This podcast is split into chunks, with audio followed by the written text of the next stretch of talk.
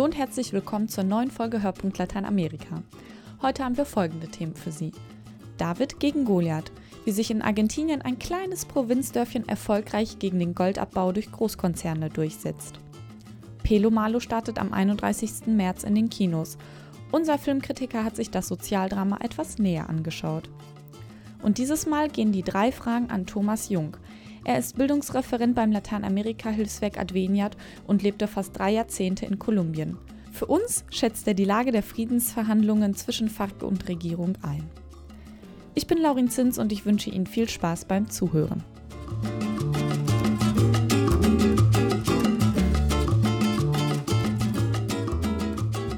Wasser ist mehr wert als Gold. Unter dieser Devise kämpfen 2500 Bewohner gegen den umweltschädlichen Goldtagebau in Famatina, Argentinien. Und das mit Erfolg.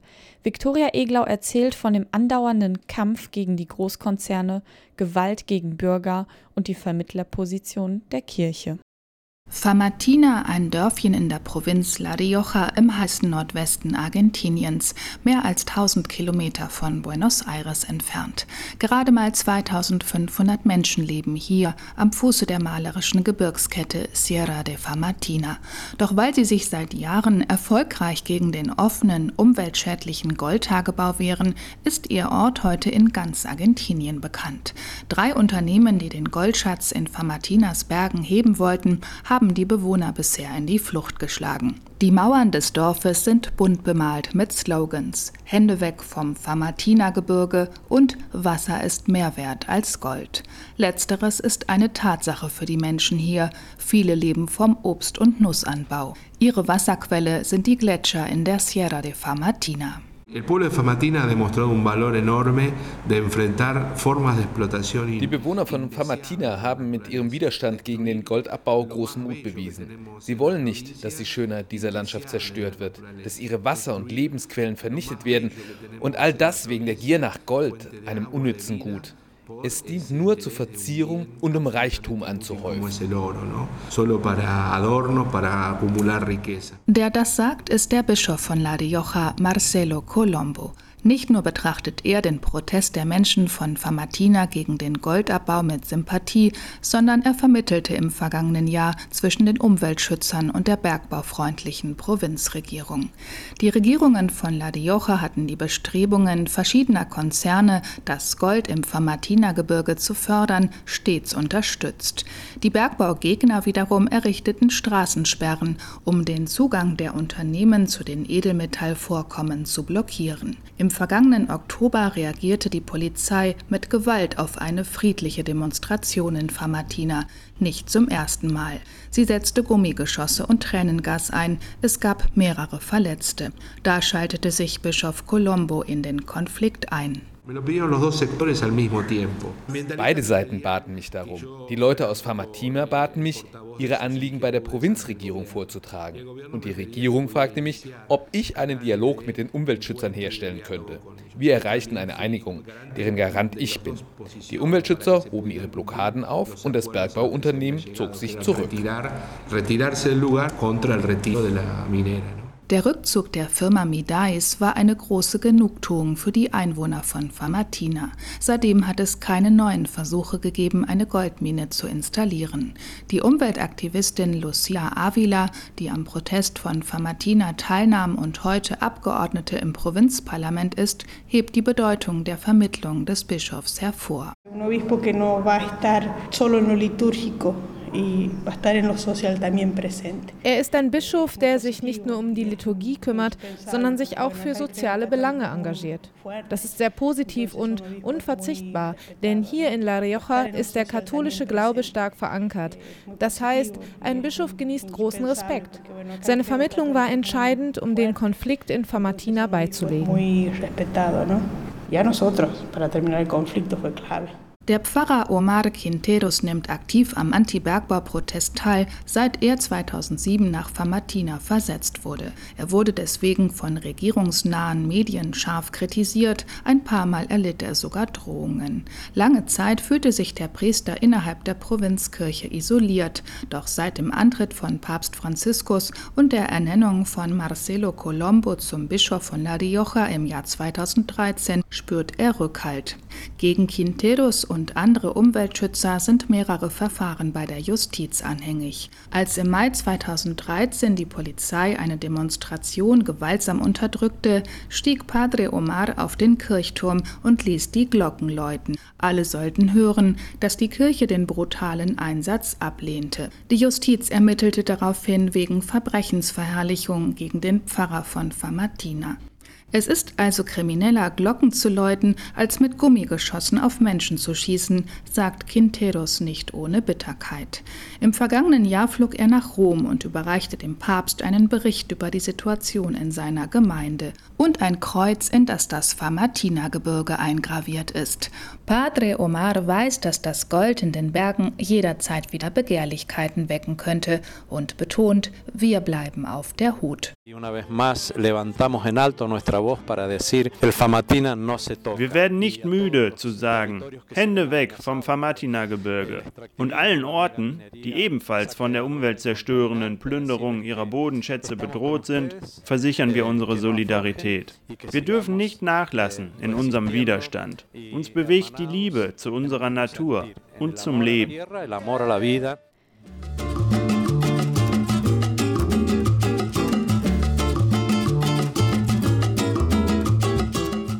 In diesen Tagen kommt ein preisgekrönter Spielfilm aus Venezuela in die deutschen Kinos. Pelo Malo heißt die Produktion, was man in etwa mit krausem Haar oder krause Locken übersetzen kann. Es geht aber um mehr als nur um Haare. Mein Kollege Thomas Völkner stellt das sehenswerte Sozialdrama vor. Junior, déjate el pelo. Junior, sal de ahí ya.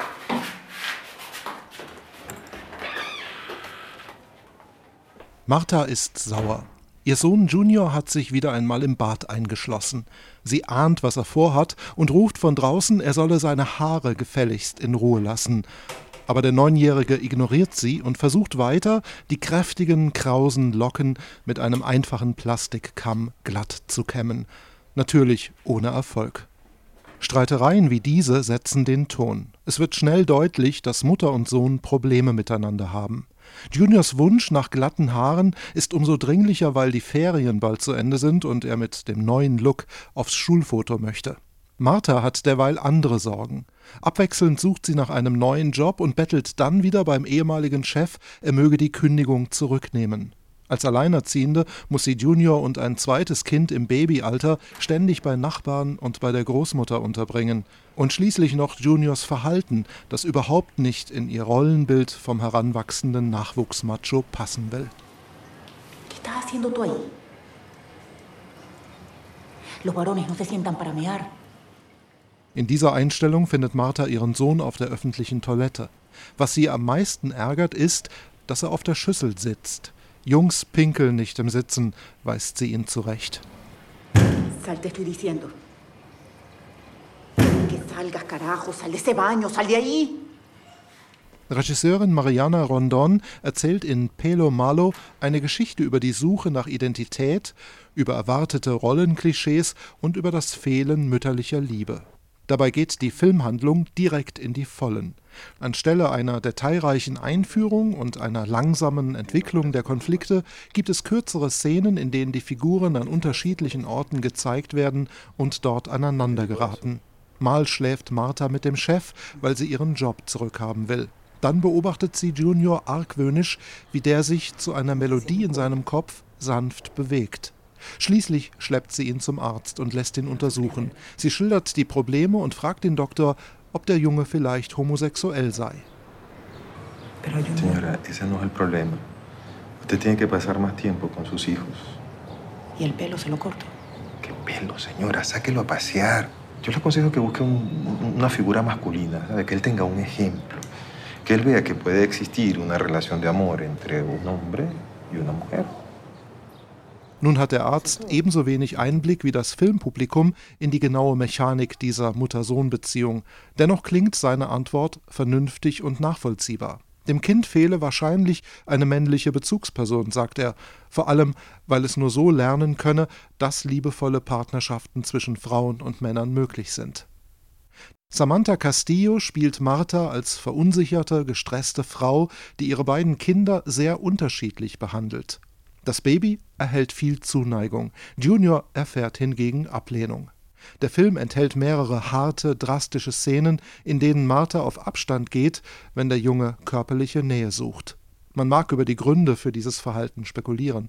Pelo Malo liefert mögliche Erklärungsansätze nur indirekt.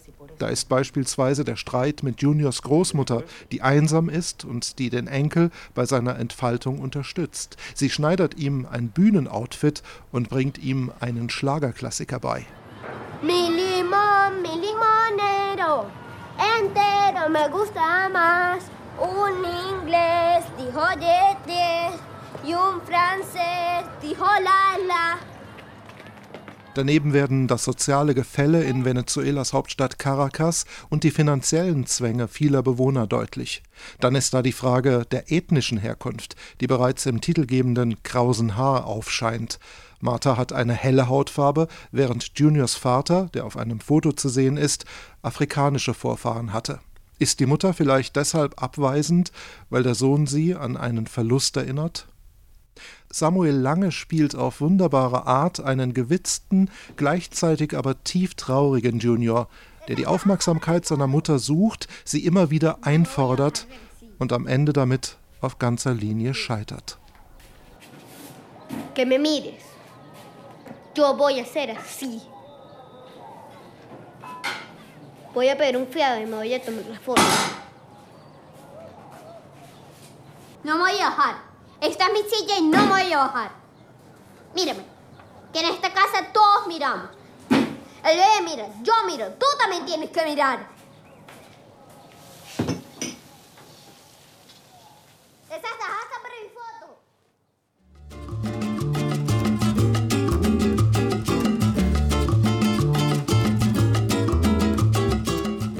23. März sollte der Friedensvertrag zwischen der Guerilla-Bewegung FARC und der kolumbianischen Regierung unterzeichnet werden. Sollte. Die Deadline ist ohne Unterschrift verstrichen. Thomas Jung, Bildungsreferent beim Lateinamerika-Hilfswerk Adveniat, lebte bis vor zwei Jahren in Kolumbien. Insgesamt 27 Jahre verbrachte er vor Ort und erlebte mit, wie sich Guerilla und Regierung bekämpften. Wir haben ihm drei Fragen zu den laufenden Friedensverhandlungen gestellt. Herr Jung, wieso kam es am Tag der Deadline nicht zur Unterzeichnung des Friedensabkommens? Vor zwei, drei Wochen hatte die Regierung Santos der Guerilla die Erlaubnis gegeben, sogenannte Friedenspädagogik bei der eigenen Truppe äh, vorzunehmen. Dadurch konnten die Verhandlungsführer von Havanna auch in Kriegsgebiete reisen, um sich dort auch mit der Guerilla zu versammeln, um Friedenspädagogik zu machen. Sie also davon zu überzeugen, dass es gut ist, den Frieden zu unterschreiben, die Waffen niederzulegen, um dann im zivilen Leben einen politischen Prozess zu machen. Ganz konkret ist es vorgekommen, dass drei Kommandanten der Guerilla in ein Bundesland, nämlich die Guajira, äh, gereist sind und dort quasi eine Dorfversammlung abgehalten haben. Eine Dorfversammlung mit viel Zivilbevölkerung, auch bewacht durch bewaffnete äh, Guerilleros. Und genau das war nicht die Absicht der Regierung gewesen. Die Regierung sagt ganz eindeutig, damit sind die Absprachen verletzt worden, wieder neu Misstrauen gesät worden, denn wir können in Kolumbien keine Politik mehr machen mit der Waffe in der Hand. Und dadurch haben sich die weiteren Gespräche wieder stark verzögert. Und das ist wohl der Hauptgrund dafür, dass es am 23. März nicht zur Unterzeichnung kommen kann. Darüber hinaus gibt es aber sicherlich auch noch andere Gründe, weil beide Parteien auch gemerkt haben, dass noch ganz wichtige Fragen zu entscheiden sind und die in dieser Schnelle gar nicht entschieden werden können, wie zum Beispiel das Niederlegen der Waffen von Seiten der Guerilla. Wer so lange Waffen getragen hat und damit auch ein Stück weit Macht hatte und auch Identität hatte, äh, wird das nicht von einem Moment auf den anderen einfach so weglegen können. Das braucht Zeit, das braucht gute Abstimmung, ein gutes Übereinkommen und auch die Sicherheit, dass die dann entwaffneten Guerilleros auch weiter leben können und in Sicherheit leben können. Schließlich gab es vor 30 Jahren schon einen ersten Versuch, die Waffen niederzulegen, eine politische Partei zu gründen und über 2000 dieser Parteiangehörigen wurden ermordet. Das heißt, die Sicherheit der Guerilleros ist auf Zukunft hin abzusichern. Sie haben gerade die Absicherung der Guerilleros angesprochen und den Vertrauensmissbrauch während der Verhandlungen. Welche Probleme müssen noch beseitigt werden, bevor beide Parteien tatsächlich wieder miteinander vernünftig kommunizieren können und einen endgültigen Abschluss erreichen? Dazu vielleicht zwei Antworten. Eine Antwort zum Friedensvertrag, die zweite Antwort zum Frieden. Friedensvertrag, es muss geklärt werden, wie die Guerilleros äh, zusammengerufen werden. Es wird Gebiete geben, in denen alle zusammengezogen werden. Und es muss bestimmt werden, welche Gebiete das sind, wie viele, wo genau und wie das funktionieren wird. Wie die Waffen abzugeben sind, äh, was mit den Waffen zu geschehen hat, äh, wann genau und in welcher Form die Amnestie an die Guerilleros ausgesprochen wird, wie das Sondertribunal aussehen wird, äh, das die Menschenrechtsverletzungen äh, zu entscheiden hat. Diese Fragen sind noch nicht endgültig geklärt. Das ist sicherlich noch zu klären. Sobald das geklärt ist, dann ist wohl der Moment gekommen, dass auch ein Friedensvertrag unterzeichnet werden kann. Das zur ersten Frage. Zur zweiten Frage. Eine Unterschrift und ein Vertrag wird noch lange kein Frieden in Kolumbien bedeuten. Es gibt sogar viele Menschen in Kolumbien, die sagen, ich habe mehr Angst vor einem unterschriebenen Friedensvertrag als der jetzigen Situation, weil die Regierung und die verschiedenen staatlichen Institutionen werden sehr viel unternehmen müssen, um an den gesellschaftlichen und wirtschaftlichen Verhältnissen im Land vieles zu verändern. Es muss tatsächlich mehr soziale Gerechtigkeit im Land geben. Die Menschen in den entlegenen Landregionen brauchen tatsächlich einen Zugang zum Gesundheitswesen, zum Erziehungswesen. Sie brauchen die Möglichkeiten, sich durch eine rechtschaffene Arbeit auch ihren Lebensunterhalt verdienen zu können. Und dazu müssen im Land einige Dinge auch strukturell, institutionell verändert werden. Und ich habe manchmal auch etwas Angst, dass das nur sehr schwer gelingen wird, zumal die Regierung immer wieder gesagt hat, dass am bestehenden Wirtschaftsmodell nichts geändert werden soll. Und das bedeutet, dass die Regierung auch weiterhin auf den Bergbau setzt, auf das Erdöl setzt. Und das bedeutet weiterhin sehr viel Umweltverschmutzung, sehr viel Umweltzerstörung und Beeinträchtigung äh, der Lebensweise von traditionellen Bevölkerungsgruppen. Da rede ich vor allen Dingen von den afrokolumbianischen Gruppen und von einer großen Campesino-Mestizen-Bevölkerung, die gerade in den entlegenen Bereichen Kolumbiens leben, dort wo Extraktionspolitik betrieben betrieben wird. Daran muss sich etwas ändern. Also mehr Gerechtigkeit, damit der Frieden möglich wird. Der US-amerikanische Außenminister John Kerry traf sich ja vor kurzem in Havanna mit den beiden Parteien und sagte die Unterstützung der USA zu, vor allem finanzieller Art. Was halten Sie von dieser Einmischung Amerikas in diesen Friedensprozess? Ich glaube, wir müssen auf jeden Fall festhalten, dass die USA nicht erst seit jetzt in, in die Situation, in die Wirklichkeit Kolumbiens eingreift. Ganz Lateinamerika galt für die USA schon seit vielen Jahrzehnten als der Hinterhof, wo sie tun können, äh, was sie tun wollen. Und auch im konkreten kolumbianischen Konflikt der letzten 50 Jahre waren die USA immer beteiligt in der einen oder in der anderen Form. Vor allen Dingen möchte ich da denken an den Plan Colombia, der unter früheren Präsidenten mit den USA abgeschlossen worden war und der sehr viel Militärhilfe äh, der USA nach Kolumbien gebracht hat. Sehr viel Militärhilfe, die auch den Krieg in Kolumbien aufrechterhalten hat. Es wurde zwar immer wieder gesagt, dass zu diesem Plan Colombia auch sehr viele Sozialhilfen gehören, aber die kolumbianische Bevölkerung hat von diesen Sozialhilfen sehr wenig mitbekommen. Was tatsächlich im Alltag äh, zu spüren war, das war die Militärhilfe. Als jetzt der Friedensprozess weiter vorangeschritten ist, haben die USA doch gemerkt, dass der Frieden in Kolumbien eine echte Chance ist auch eine echte Chance, um den lateinamerikanischen Kontinent zu verändern. Ein Land mit über 50 Jahren Krieg kann so nicht weiterleben. Ich denke, das haben auch die USA verstanden. Und deswegen haben die USA schon sehr zeitig einen Sonderbeauftragten ernannt, um bei den Gesprächen in Havanna mit dabei zu sein. Das ist ein wichtiger Schritt, um, glaube ich, auch dem, äh, dem Prozess Bedeutung zu geben. Ein weiterer Schritt, 450 Millionen US-Dollar sind versprochen worden für den Moment, in dem der Frieden unterschrieben wird. Äh, diese Gelder können eine große Hilfe sein, um die Resozialisierungsprogramme für die ehemaligen FARC-Kämpfer zu finanzieren, aber auch um etwas mehr soziale Gerechtigkeit im Land möglich zu machen. Ich glaube, äh, dass es für die FARC sehr wichtig war, sich auch in direkter Art und Weise äh, mit der US-Regierung zusammensetzen zu können. Denn schließlich gibt es auch zwei, drei wichtige Forderungen für die FARC, die sie so auch direkt rüberbringen konnten. Die eine Forderung, dass einer ihrer großen Kommandanten, äh, Simon Trinidad, der in einem US-Gefängnis sitzt und zu 60 Jahren Haft verurteilt wurde, dass der an Kolumbien ausgeliefert werden kann, um dann in Kolumbien im Gefängnis sitzen zu können. Und eine zweite wichtige Forderung ist auch, die FARC möchten von der Liste der Terroristen gestrichen werden. Und äh, sie möchten anerkannt werden als eine politische Kraft, die auch in den gesellschaftspolitischen äh, Prozess Lateinamerikas und Kolumbien eingreifen möchte.